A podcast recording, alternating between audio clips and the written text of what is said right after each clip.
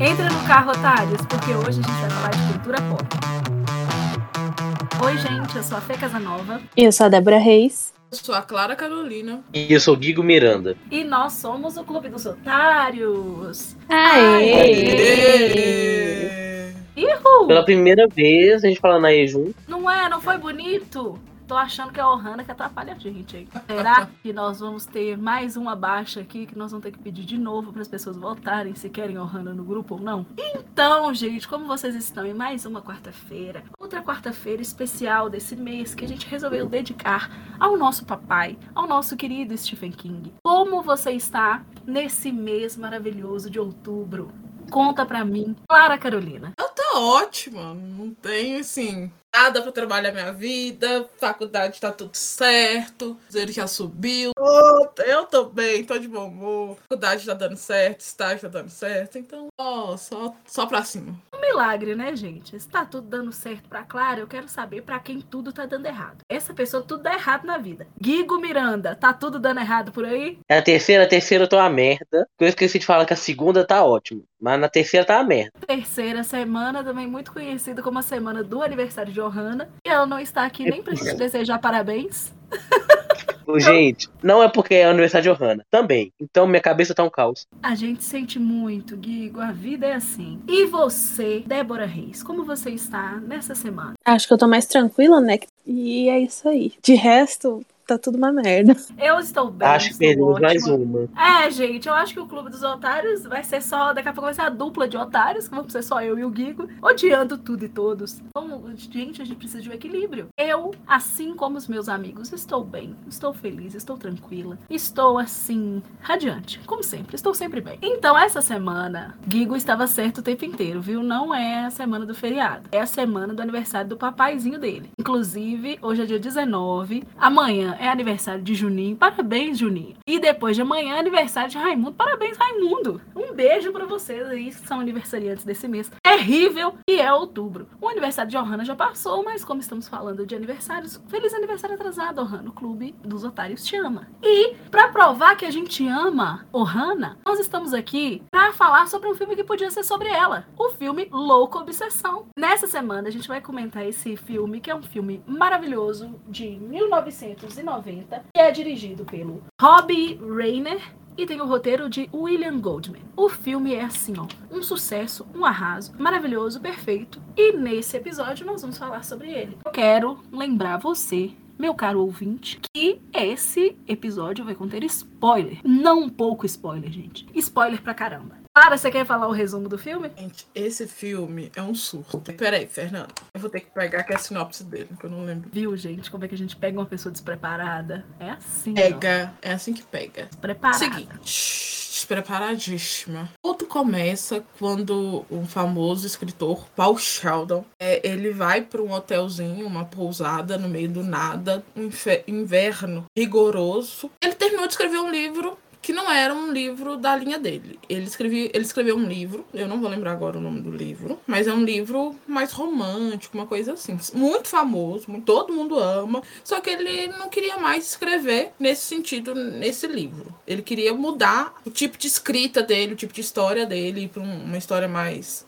suspense, umas coisas meio assim, sabe? Trocar, quer mudar de vida, um novo. Nisso ele terminou, naquela época ainda era é, máquina de escrever, ele terminou lá, tac, tac, tac, escreveu, colocou, bonitinho, pegou o carrinho dele, foi. E veio uma nevasca, ele teve um acidente muito grande e foi socorrido pela N. A N é uma enfermeira que afirma ser sua fã número um. E nisso, ele muito machucado do acidente, porque ele capota, o carro fica destruído, todo mundo fica procurando ele, só que como é uma nevasca muito forte, o, o carro é encoberto ali pela neve. Aí a N leva ele pra casa dele cuida dele lá, só que é uma casa isolada e ela faz ele prisioneiro dela. Então ele não tem acesso a nada. E ela fica muito brava quando ela vai ler o livro e descobre que a personagem favorita do livro, do livro antigo morre. Ela surta, fala que não é possível, que ele vai ter que escrever de novo, que não pode, que tem que ter uma continuação. Aí ele começa a. Ela compra uma máquina, as coisas pra ele escrever e tal. E nisso ela se revela louca, surtada, que surta do nada, bate nele, mata, quase mata ele, é uma loucura. Aí é isso, ela surta, fica com ele preso lá, ele consegue sair. Aí tem um monte de loucura, de surto no meio da história e a gente vai conversar aí sobre esse surto, sobre essa história. É isso aí. Então nós temos esses personagens e eu já agora queria saber qual a opinião de vocês sobre Paul Sheldon. Sim, sobre esse escritor. Como assim? Esse cara. Ah, eu, como pessoa que escreve, eu fiquei assim, muito. Eu me identifiquei muito com os dois personagens. E o motivo de eu me identificar com a Anne, eu vou dizer um pouco mais pra frente. Mas com o Paul, assim, a pessoa que já escreveu muito de um tema e tá frustrada, o Débora tá aqui, ó, fanfiqueiras antigas. A gente não aguenta mais escrever sobre o One Direction. Não dá mais. A gente quer mudar, não quer, Débora? One Direction não dá mais, assim. A vontade de escrever acabou junto com a banda anos atrás. E agora a gente quer o quê? A gente quer escrever McFly. Eu quero escrever Maneskin. É isso aí. A gente Eu- quer escrever Maneskin. Débora, fala pra mim a sua opinião sobre o Paul. Eu acho que Paul, ele tá certíssimo. Ele não aguenta mais a Misery, que é o, é o nome do livro, é o nome da personagem principal. Ele não aguenta mais ela, ele tá cansado, ele quer escrever outro lance, ele quer ir pra outra vibe. E ele, como o cara disse, ele chega no final e mata a Misery, porque ele não aguenta mais. E eu acho que ele tá certíssimo. É, ele escreveu durante muito tempo essa saga de livros, né, sobre essa personagem, a Misery Chastain, e ele tá exausto. Não é mais uma personagem que ele gosta, acho que ele nunca gostou, ele só escrevia porque dava sucesso, ele recebia dinheiro. É, em algum momento alguém até fala com ele assim: "Ah, mas você não pode fazer isso, mas foi a Misery que tipo pagou a faculdade da sua filha", alguma coisa nesse sentido. Ele cansou e resolveu matar essa personagem logo no começo do, do filme. Ele já entregou esse livro, esse livro final sobre a Misery, e ele tá escrevendo um outro, de um tema que ele gosta, de uma forma de escrita que ele gosta, e ele tá super empolgado. Até que ele sofre esse acidente e acaba nas garras ali dessa Annie Wilkins, que é completamente biruleibe das ideias. Guigo Miranda, qual a sua opinião sobre o nosso escritor querido Paul Sheldon? Eu entendo ele é, desistir da Misery, porque, sinceramente, 200 livros, fã surtado, parece, sei lá, fã de Rick Riordan, que tem 200 livros, não vai acabar de ler nunca, que é a merda. Eu tô falando porque eu sou fã do Rick mesmo. E, gente do céu.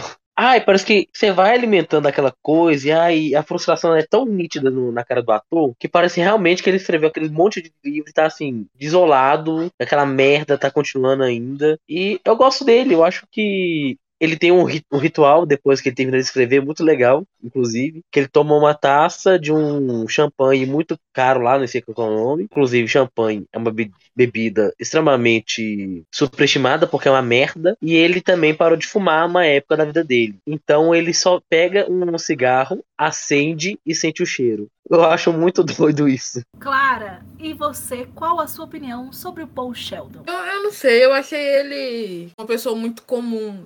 Mas quando a gente vai conhecendo, a gente vai percebendo que é um homem sofrido, um homem aprisionado pela misery. Então, assim, ele tá pedindo socorro, me liberta. E quando ele consegue se libertar, já falar dela, né, da Anne depois, ele acha Anne. Mas isso que o Gigo falou do ritual, eu achei muito bacana. Ele tem um ritualzinho de como encerrar é, os ciclos dos livros, né? Eu achei isso muito bacana. Então, eu acho ele um cara muito comum, mas um cara muito interessante. Cheio de, de formas, assim, de seguir, né? Um cara muito esperto. Eu ia falar que o Gigo disse, né, que o Paul tá cansado, já escreveu 200 livros, não aguenta mais esses personagens. E aqui eu deixo meu apelo pra ele. Ele que com certeza é um dos otários, um dos ouvintes, uma das pessoas que estão atentas aqui nesse podcast, que toda quarta-feira vem aqui.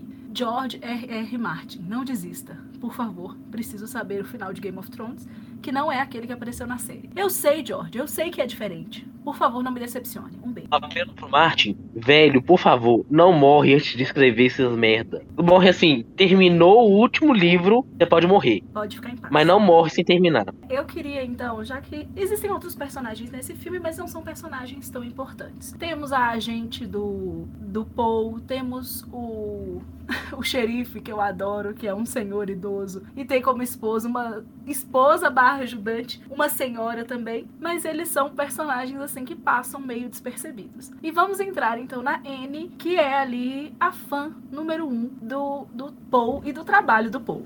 E estamos aqui também falando sobre George R. R. Martin. E então eu vou contar um pouco aqui da história da Anne e vou falar um pouco sobre a minha história. A Anne é completamente apaixonada pelos livros do Poe.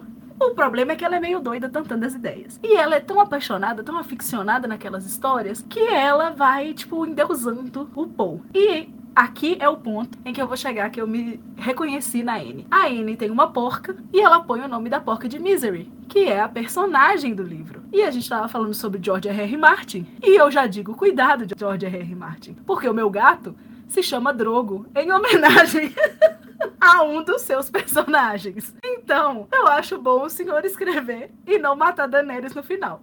Porque se matar Daenerys, pra mim, pra mim já não dá. Clara, e você, o que, que você achou da Annie Wilkins. Fala um pouco dela aí pra gente. É, você citou o xerife e eu achei assim maravilhoso. É, a única coisa que eu escrevi para falar desse filme é o seguinte: no meio sistema da delegacia. Sistema. Post-it na parede. Quando é, a mulher chega lá para falar que, que o Paul sumiu, ele anota o nome do, do Paul, cola na parede e fala assim: o sistema funciona. Gênio! Não é só post-it, é feito de post-it e fofoca. Porque a grande investigação dele é chegar nos outros, nos, nos estabelecimentos ao redor e falar assim: Oi, gente, e aí? Vocês estão notando alguma coisa esquisita?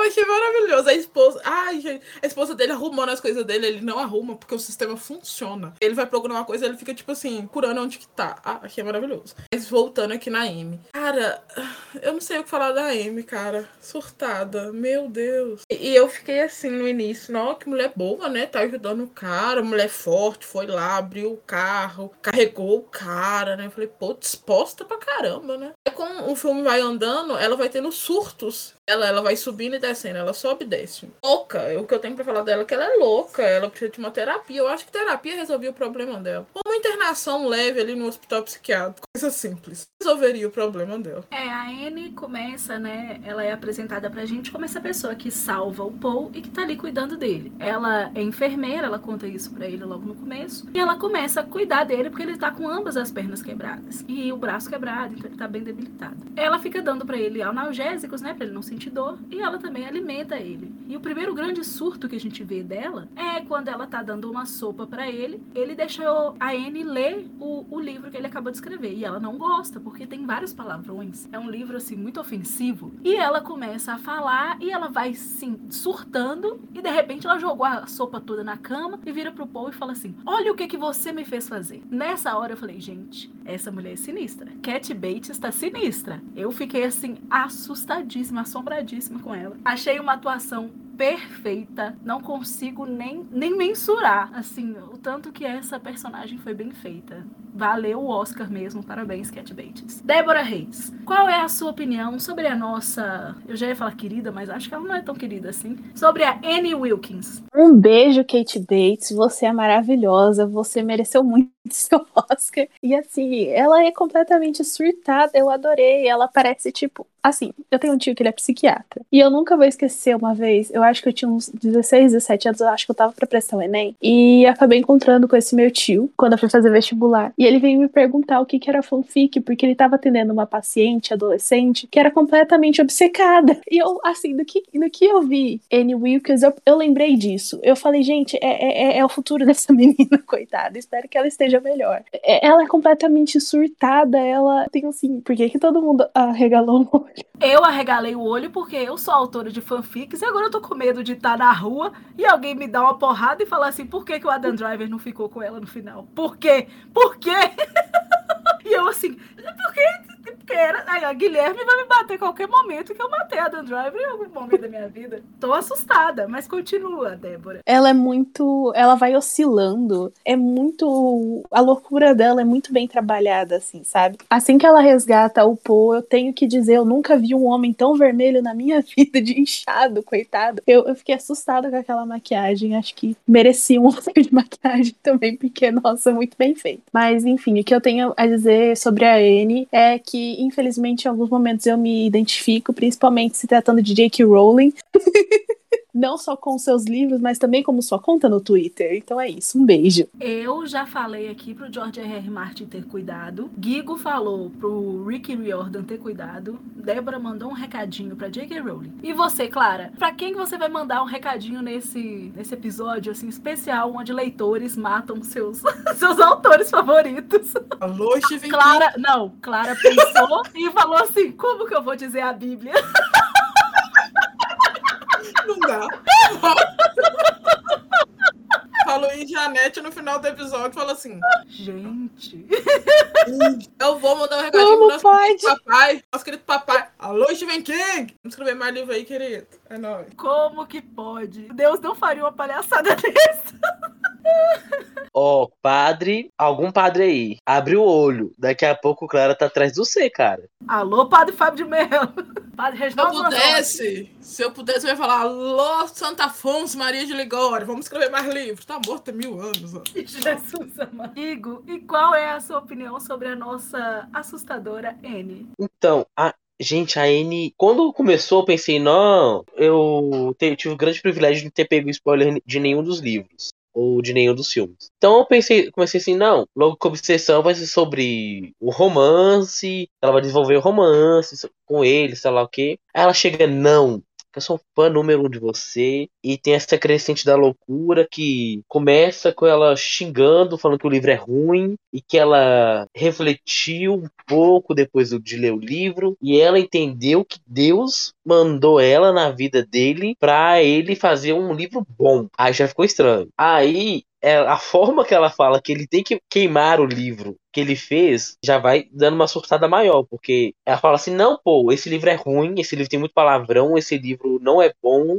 e Deus me mandou na sua vida pra você queimar esse livro. Aí ela pega uma churrasqueira, coloca o manu- manuscrito, porque ela sabe que ele só faz um manuscrito, que ela é obcecada por ele, ela sabe todo o ritual dele, ele não manda por e-mail. Ele só manda um manuscrito pra editora e ela sabe disso e ela, não, que você vai queimar, você vai queimar, você vai queimar, entrega o palito de fósforo no peito dele, e ele com uma mão tem que acender aquilo e queimar. E ele tá muito resistente em queimar, porque é um livro que ele queria fazer, e ela tá lá cutucando ele, cutucando, cutucando, e jogando o líquido pra eh, inflamar na cama. Então, enquanto ela fala assim, não, porque Deus me mandou na sua vida, e joga nele, vai jogando, jogando, jogando, você fica aflito, porque ela tá tão doida que parece que ela vai pegar o fósforo e queimar ele, em vez de queimar o manuscrito, e queimar a casa toda, e queimar a mísera, que é a porca, e queimar os livros, e que se queimar, você não sabe o que que eu ia esperar da cabeça dela, porque ela é doida, surtadaça. Eu só preciso aqui acrescentar que eu estou surpresa de Guilherme achar que era, ia desenvolver um romance sendo um livro de Stephen King.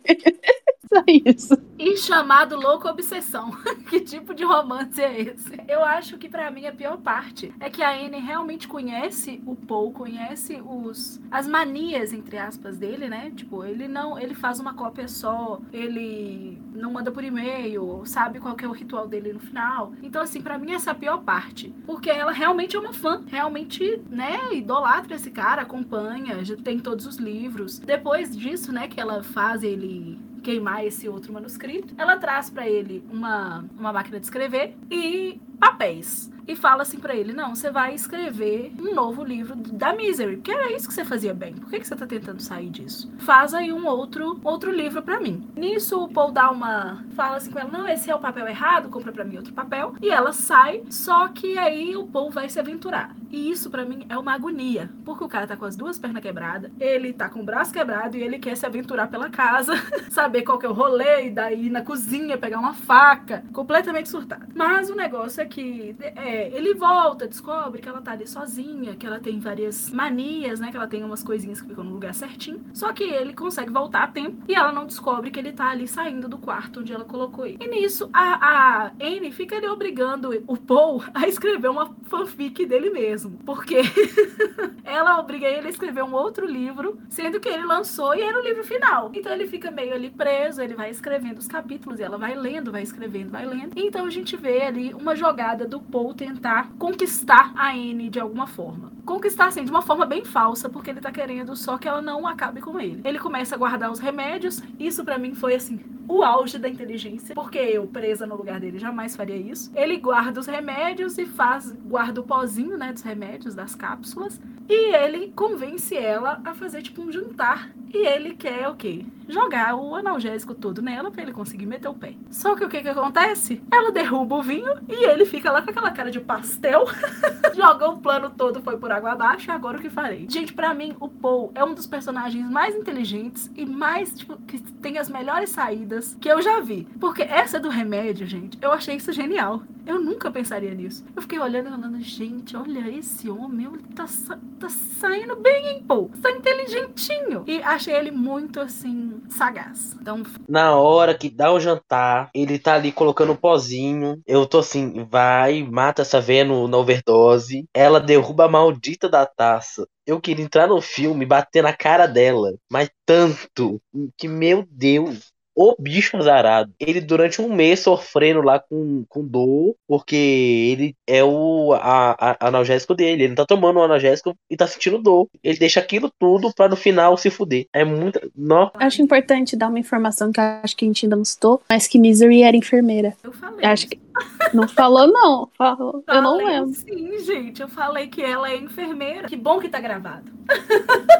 E nesse momento, né, que eles estão ali jantando, o Paul entende que ela também, além de ser muito fã, ela tem meio que uma paixão meio obsessiva por ele, sabe? Quando eles estão ali jantando, ela fala: Meu Deus, não acredito que eu tô aqui jantando com você. Ai, quando dá tudo errado, ela fica desesperada, tipo, não aceita que as coisas deram errado. Então, assim, ela tá bem maluca. E então, logo depois dessa cena, nós temos ali a Anne meio que descobrindo que o Paul sai do quarto, que ele tem um, tipo, um grampinho, né, que ele consegue destravar a porta. E e aí, o Paul, que está se recuperando, sofre ali um segundo golpe. Dessa vez, não um acidente de carro, um acidente chamado Annie Wilkins. Débora, você queria falar sobre isso? Fale, meu chuchuzinho. É, ela descobre que ele tá dando os rolezinhos dele pela casa quando ela não tá. No começo, assim, ela desconfia, mas ela não sabia como ele tava conseguindo, né? Daí, quando ela descobre que ela acha o grampinho, daí a mulher fica doida. Primeiro, ela ameaça ele, assim, de noite. No começo, você não sabe se é um pesadelo que ele tá tendo, um surto, mas é, realmente ela foi lá perturbar ele. E daí, no outro dia, ela vem toda bonitinha, com uma voz mansa e quebra as pernas do homem, os pés do homem, pro homem não conseguir andar mais, porque ele é o refém dela e ele só vai sair de lá, sair entre aspas, né? Quando ele terminar o livro, que a saída vai ser ela matando ele. E ela fala isso pra ele. É, ele tá ali se recuperando, acho que ela também percebe que uma hora ela não vai mais conseguir conter ele na cama, então ela toma essa decisão. E é importante falar que antes, né, dela quebrar as pernas dele, ela dá uma injeçãozada dele de tipo um tranquilizante, que eu fiquei agoniada com aquela mulher vindo com aquela agulha. pra mim, aquela foi a cena mais assustadora do filme. E ao mesmo tempo que isso tudo tá acontecendo com o Paul, nós temos esse, o xerife aí, o xerife idoso, procurando o Paul. Ele é maravilhoso, ele com a esposa dele, eles são incríveis. E ele meio que consegue ligar, né, um ponto a outro e percebe que tem alguma coisa diferente com a Anne, alguma coisa errada, e ele resolve ir até a casa dela.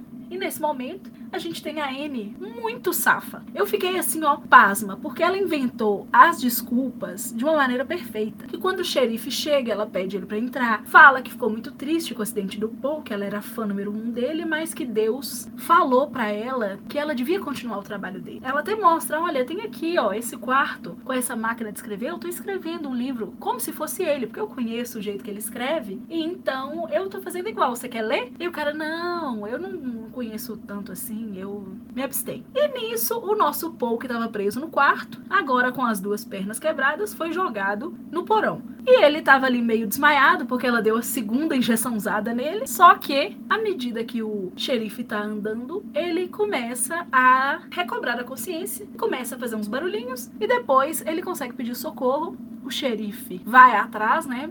Do barulho, percebe que tem alguém ali no porão. Quando ele abre o porão e vê o Paul, nós temos uma lufada de esperança. A gente pensa, ai, ufa, esse filme vai acabar. Nesse momento eu pausei, ainda faltava um tantão pro filme. Eu pensei, uai, não faz sentido. O que, que vai acontecer, gente? Não tem sentido. Quando eu apertei play, ele estourou o velho com um tiro. E a única pergunta que passou na minha cabeça foi a seguinte: e a velha ficou sozinha? Tadinha! Eles eram um casal tão bom juntos. O casal de idosos, que triste. Eu também tive essa lufada de esperança, assim, nossa, vai acabar, o velho vai descobrir tudo. E na hora que a mulher abre um rombo no meio do peito do velho, me deu um desespero assim, gente, fudeu muito. E assim, a cara do, do Paul de desesperança vendo o velho morrer é incrível. Porque ele tá olhando assim, aê, o Salvador, aê, morreu, né? Aí Aí essa, ela é muito sádica, gente do céu. Ela falando que vai escrever que ela tá escrevendo a nova história. E é aquele negócio que o Stephen King faz, que é sempre colocar. Tem o mal e tem o subtexto do mal ali. E ela voltando com aquilo do, do religioso que a mãe da Carrie tem. E vai ter no outro filme também, que é a questão da religião. Que, que ela, não, que Deus me mostrou, que Deus me colocou, que Deus isso, Deus aquilo. E me dava uma agonia o tempo inteiro falando de Deus. Não, eu, eu fico ficando puto com a Amy o tempo inteiro. Que não tem condição. Gente, na hora que ela quebra o pé desse cara, eu tava no ônibus, eu tapei o celular tapei, a mão na frente do celular para não ver, porque eu sabia que ela é sádica,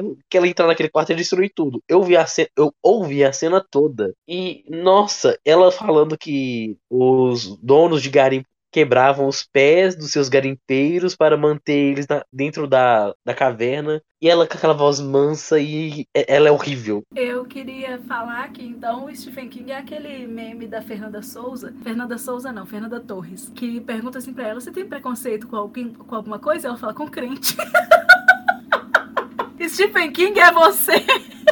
Eu acho que esse é um momento muito importante na história, porque é quando o Paul vira uma chavinha, assim, que não vai adiantar ele ficar enrolando ela por muito tempo, porque ela realmente é capaz de qualquer coisa, é capaz de dele agradar ela pra nada, pra no final ela matar ele e, e todo o trabalho dele ter, ter sido ele só se ter se ferrado. Eu, eu acho que daí que é nesse momento ele percebe que ele se convence que não, se eu quero sair daqui, eu vou ter que ter um plano melhor. Stephen King não deixa nenhum velho que ele faz em paz. Que, nossa, tal qual o detetive de Seven, o detetive de, do Stephen King só queria aposentar. E durante todo esse processo, né, que o, que o Paul tá lá preso junto com a Anne, ele tá escrevendo um novo livro ali, entre aspas, um pseudo-livro para ela, e ele vai entregando capítulo a capítulo. Nesse momento, depois que ela mata o xerife, ele fala assim: "Não, agora eu vou escrever o último capítulo e você sabe como é que eu faço quando eu quando eu termino um livro. Então prepara para mim aí minhas coisas que eu tô escrevendo aqui".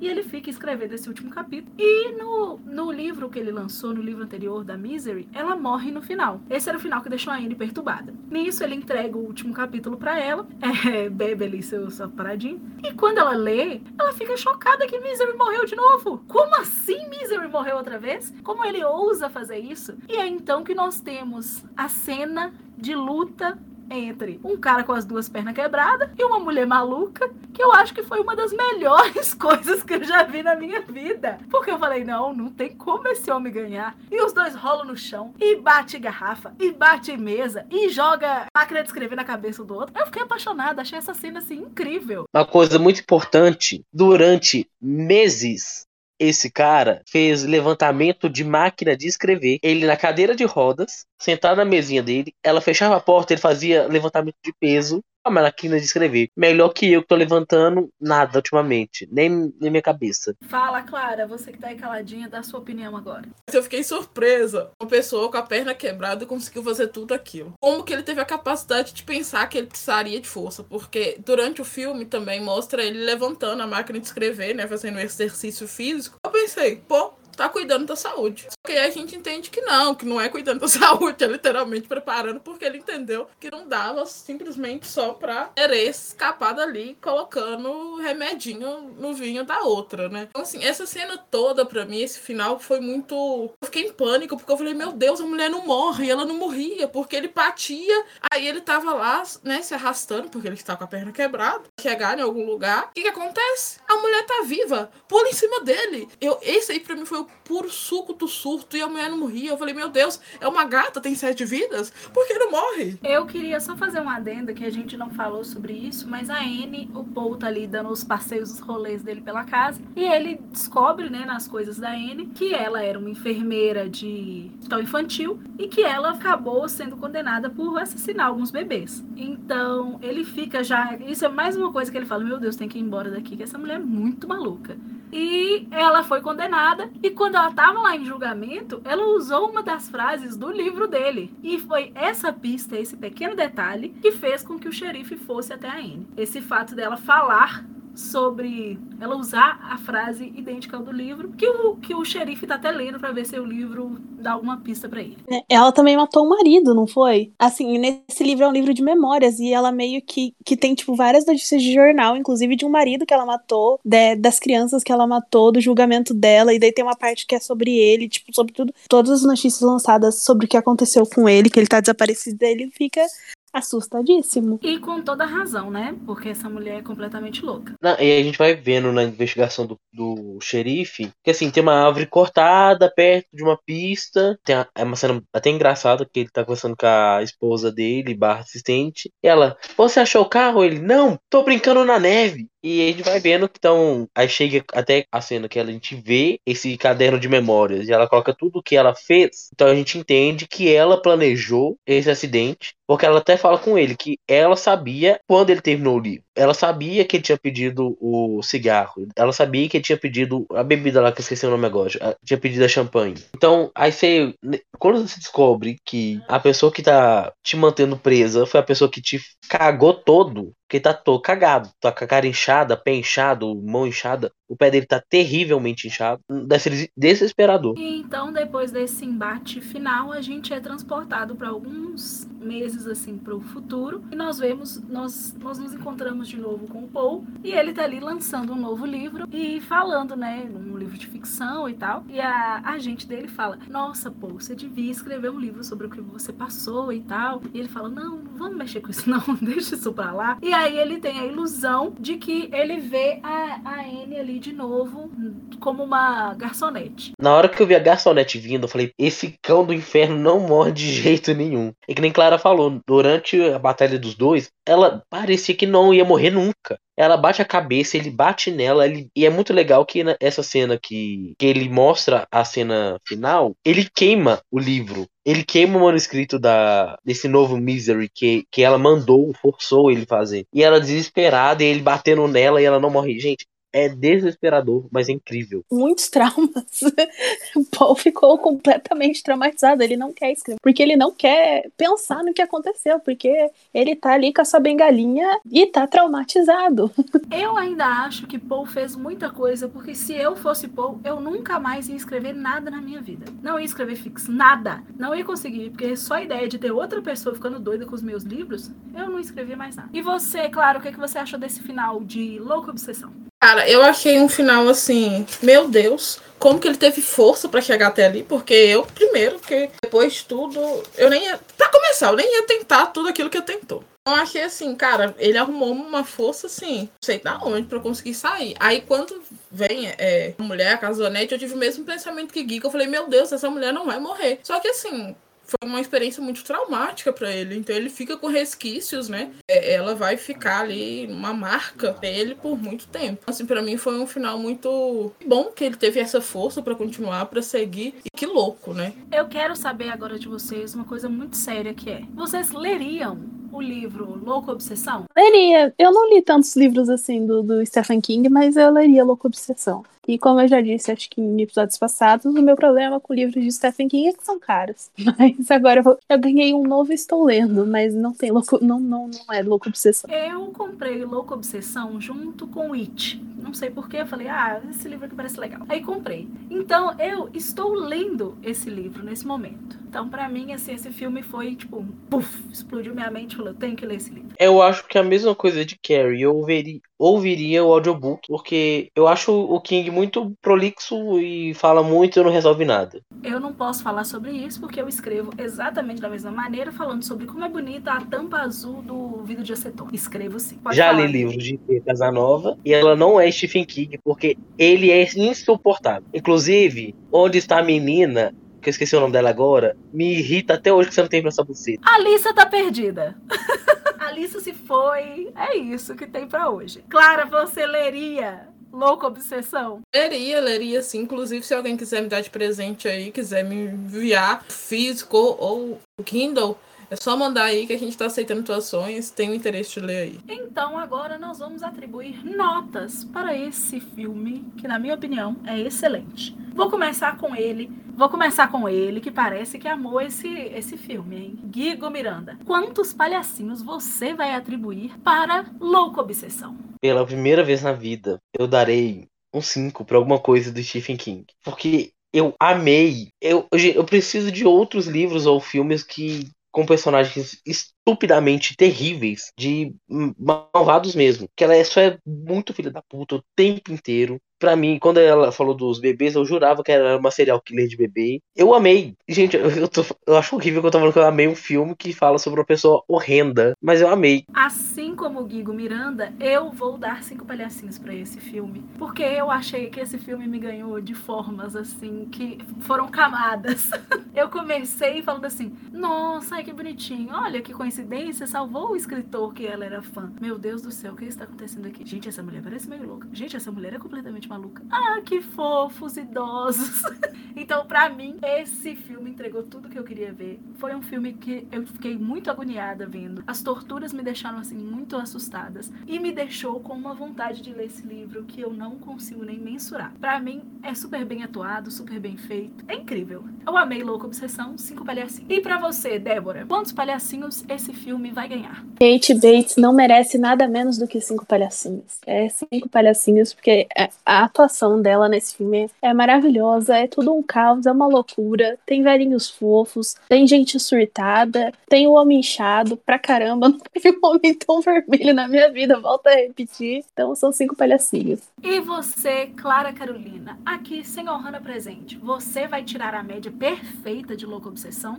Jamais. Não tem como dar menos de cinco pra esse filme. Esse filme ele vai numa crescente muito louca, cara, porque você fala assim, nossa, um filme comumzinho, né? O escritor tá ali metódico quando termina o livro, um vinho e tal, um champanhe, na verdade. Do nada ele cresce e vai indo, vai indo, vai indo. Aí você vê um velhinho com a esposa trocando farpas carinhosas e tal. Eu falo, oh.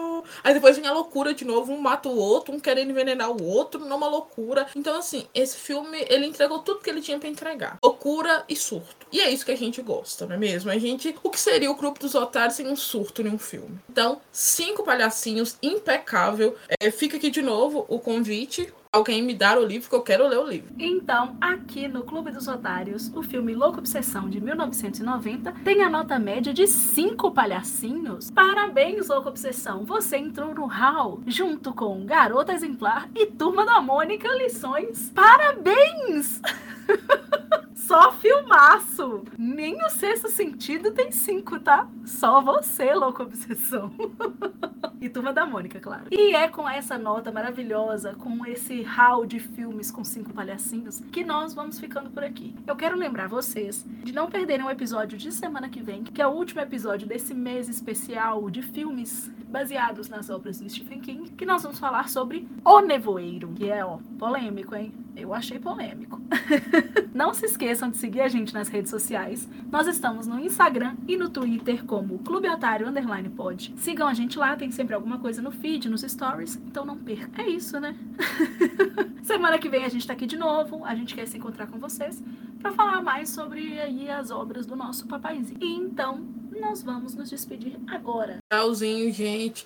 Se alguém falar que é seu fã número um, tome cuidado. Se afaste de forma é, não, muito. É, eu esqueci a palavra. Não muito. Brusca. Como é que fala assim? É, não, não muito chamativa. Se afaste de forma sus, de forma calma. Se afaste. Até mais, galera. Achei que ele ia falar, se afaste de forma suspeita. Tchau, galera. E isso aqui é pra você Rick Jordan. Se um dia não gostar de um livro, tome cuidado. Nunca mate Nico. Nico, como é que chama? Nico é o quê? Nico o quê? É o negócio do Nico. Não, não mate Magnus Chase, senão te mato, filha da. Ninguém se importa com Magnus Chase. Débora, você vai ameaçar J.K. Rowling por ela ter matado Remo Lupin? Não apenas Remo Lupin, mas por ter matado, por de todos os Weasley, quando ela podia ter matado o Percy, ter escolhido matar Fred Weasley. Isso daí é um absurdo, isso eu não perdoo. E também pelas postagens dela no Twitter, pelas declarações dela que são péssimas. É, fica aí a ameaça a J.K. Rowling. Pra ela ficar atenta. Então, um beijo e um Assim, queijo. Inclusive, em vez de Débora não vai dar um queijo, não, da facada, eu dou a espingarda no meio do peito dela pra, né? Vai com Deus. Dá um beijo do dementador nesse capeta em forma de escritora. Meteu um Transfóbica do caralho. crucio no. Capeta em forma de guri. O suco do surto, Ai. tá vendo? É isso que acontece, louca obsessão. É isso que acontece. Gente, é nessa que eu vou me despedir. Eu já quero pedir perdão pra todas as pessoas que leram as minhas histórias e odiaram e querem me matar. Gente, perdão, tá? Não me matem. Até semana que vem. Um beijo. A Reviorte e tchau.